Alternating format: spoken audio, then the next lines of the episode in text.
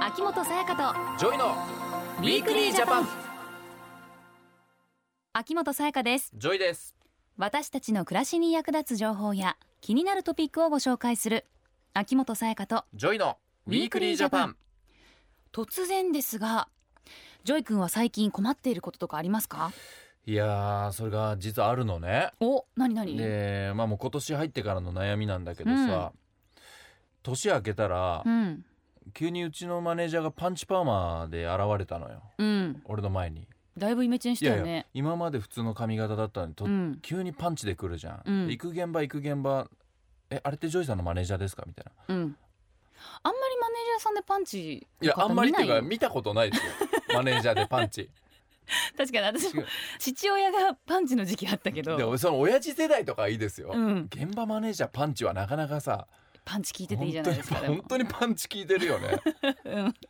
んでそういう困りごとはありますよ私もそうもうね、うん生活してればもういろんな困りごとありますよねそうですはいそこで今日はこんなテーマでお送りします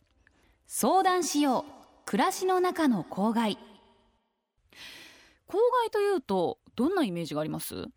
まあポンと思いつくのは、うんまあ、工場のこう煙とかよく言うじゃないですか、うんうんまあああいうものとかそうなのかなって思うし、うんまあ大気汚染う土ん壌汚染とかの、まあそういういろんそうなですね問題のことももう郊外だようねん。あと排水ああとかそうねか水の汚染とかもそうだうよんね。そうですねうん暮らしの中の公害暮らとしいのうこ中となんですが日常的な郊日外常的な公害騒音暮らしの中っていうと騒音とかあとなんか排水家庭排水うんうんうもうん公害に入んのかなどうなんだろいやもしねううんわかんない来てるかわかんないけど今はい日スペシャリストがもし来てるならうん話を聞きたいよね。そうですねうんもしお越しいただいてるなら、うん、 いいやただいてないパタ ーンないでしょこのないラですジオないでですだとしたらもうエンディングですよお越しいただきましょうはい今回もお越しいただいております、はいそれではこの後スペシャリストをお迎えして暮らしの中の公害についてお話を伺っていきます秋元彩香とジョイのウィークリージャパンさてここからは総務省公害等調整委員会事務局総務課長の木戸明さんにお話を伺っていきますよろしくお願いします今日はよろしくお願いいたします。はい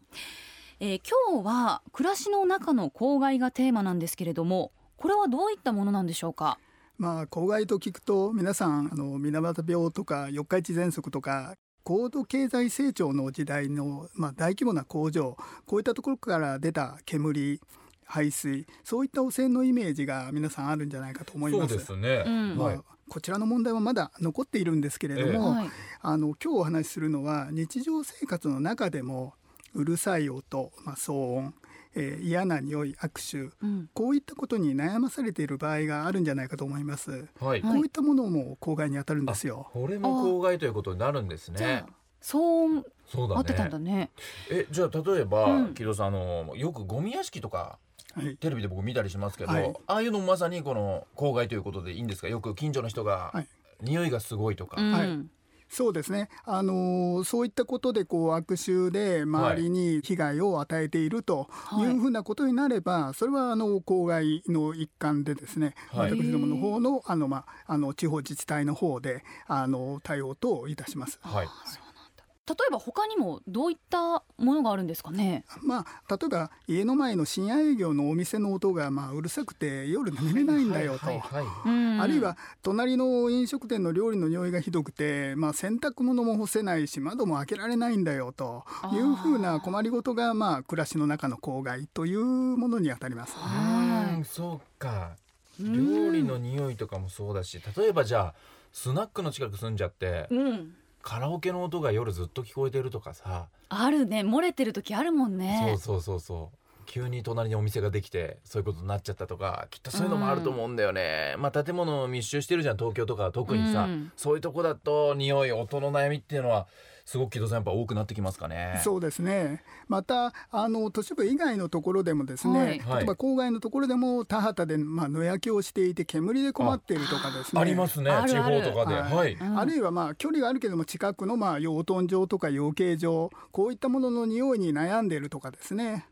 それからまああの近くをダンプカーがこう出入りしてるけれども、はいこういった砂ぼこりとかですね、ええまた音おそういったことで迷惑してるまあいろいろまあ皆さんご相談あります。まあ多いとは思いますけどこういうのってもううしょうんがないのかなって自分に起きたら思っち私ゃもうよね。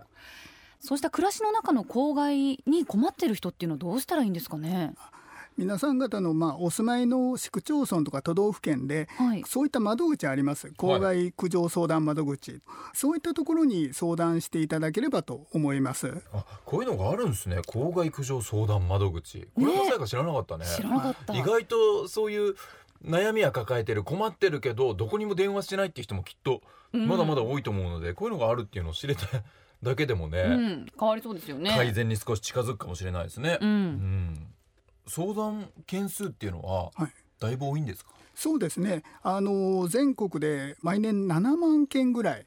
うん。で直接まあ窓口であの、まあ、来てですねご相談をしていただくとか、あるいは電話手紙メールとかですねそういったものでも相談などを受け付けています。あ、そうなんですね。はい、担当者の人が詳しく、まあ、皆さん方のお話を聞きましてですね、で、まあ、被害の状況を、まあ、調べるために現場を訪問してでおう実際あの近所の他の人にもですねいろいろ聞いたり。またあの実際その相手方の方にですね話をして改善してもらったりします。うん大体それでですね相談のまあ9割以上はですね一旦解決に至っているというふうなえ状そ況ですん。なに解決に至る、ええ、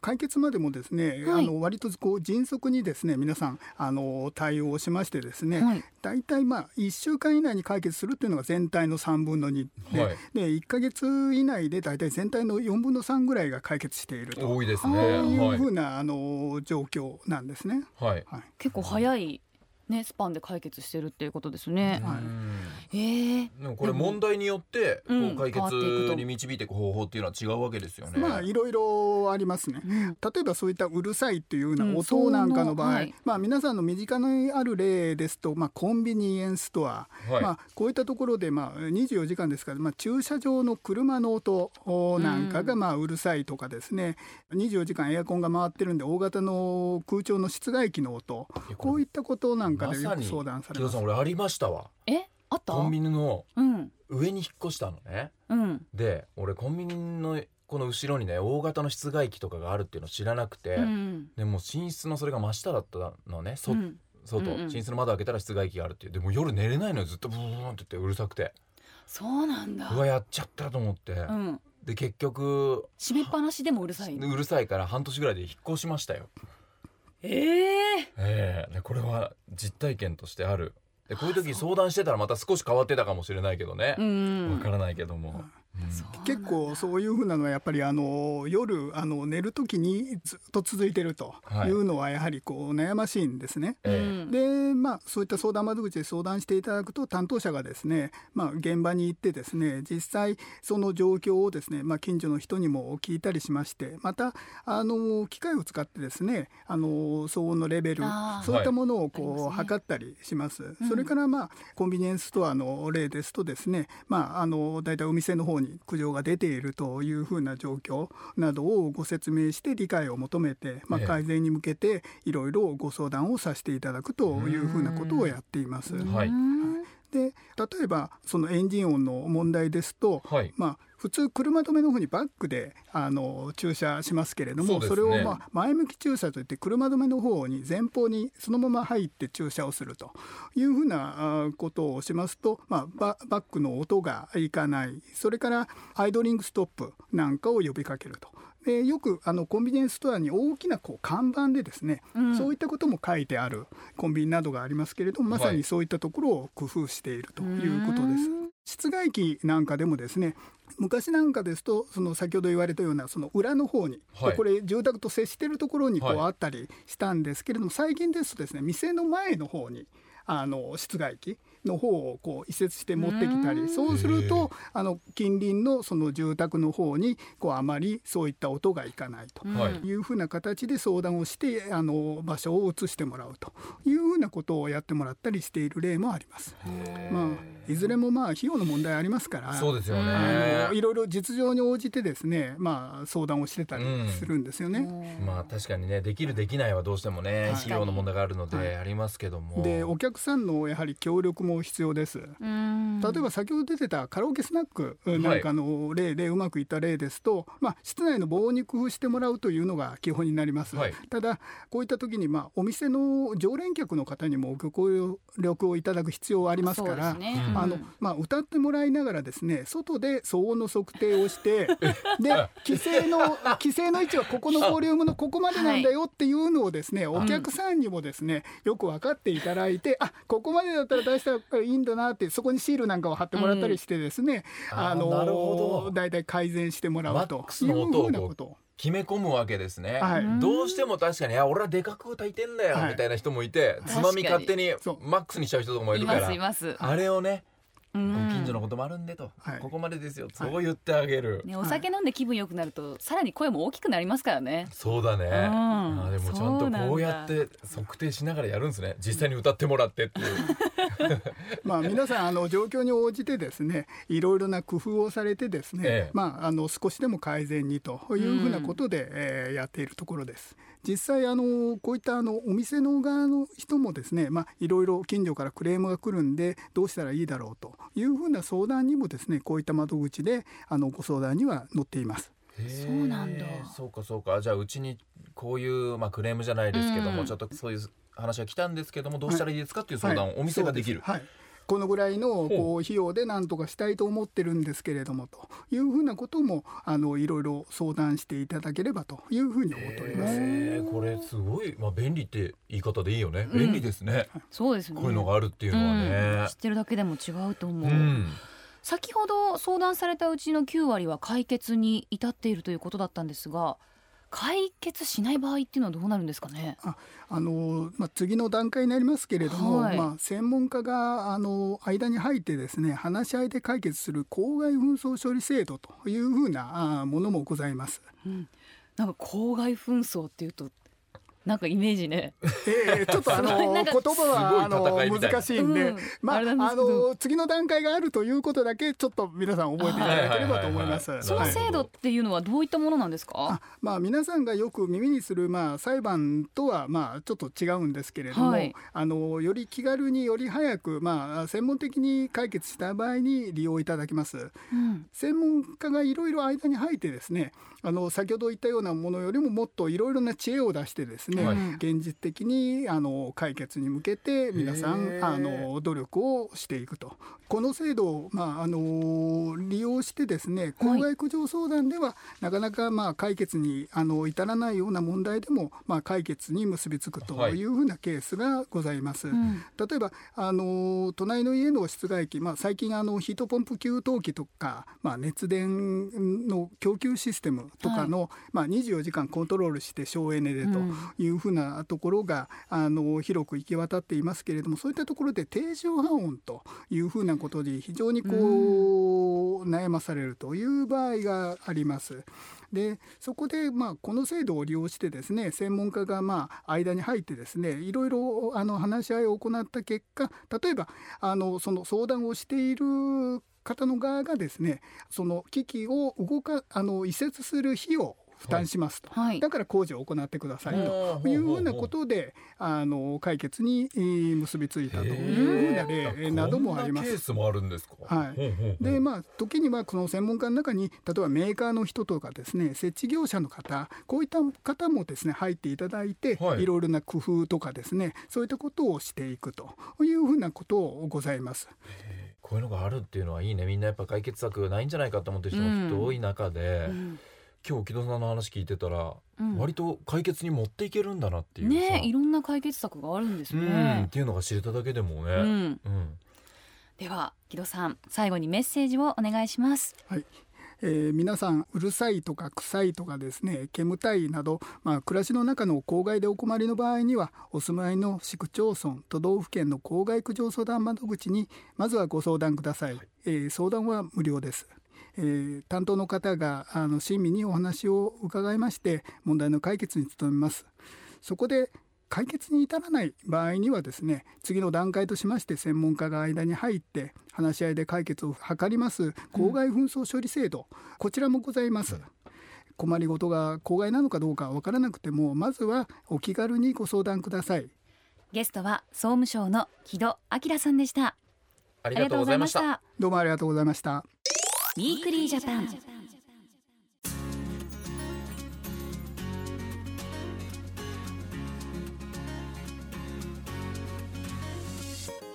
性別にかかわらず一人一人が個性と能力を発揮し合う男女共同参画社会内閣府では本年6月の男女共同参画週間をはじめ年間を通して活用するキャッチフレーズを募集しています今回の募集テーマは学びを通じて男性も女性も一人一人が多様なライフキャリアの形成と選択ができる社会の実現に向けたキャッチフレーズです最優秀作品には大臣からの表彰を予定しています応募期間は2月28日まで内閣府男女共同参画局ホームページの応募フォームからどなたでも応募ができます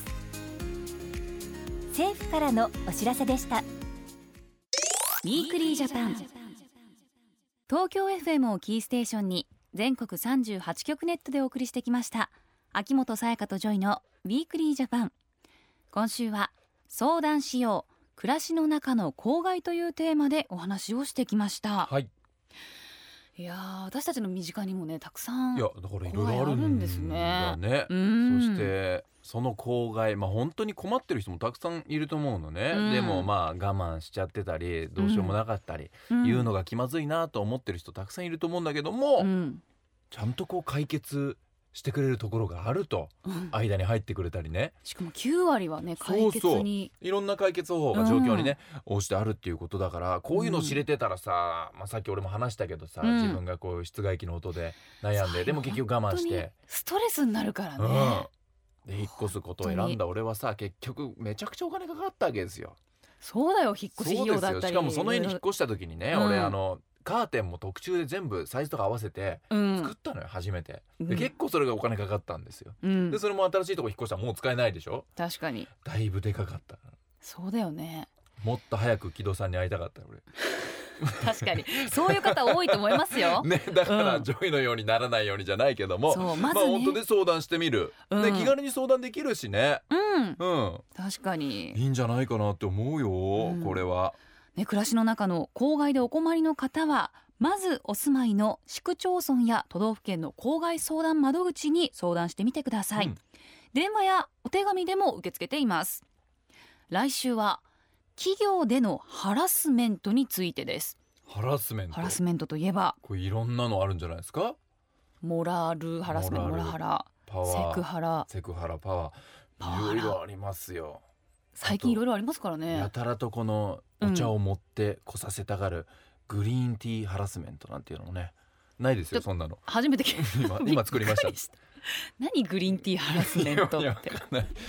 あいつすぐ緑茶持ってこさせたがんなみたいな人でもいそうじゃない、うん、何々ハラスメントって言葉どんどん増えてますからね多いねうんねえそれについてじゃあ勉強できるということですね、うん来週は、ね、来週詳しく伺っていきます、皆さんぜひ聞いてくださいお相手は秋元才加とジョイでしたまた来週秋元才加とジョイのウィークリージャパン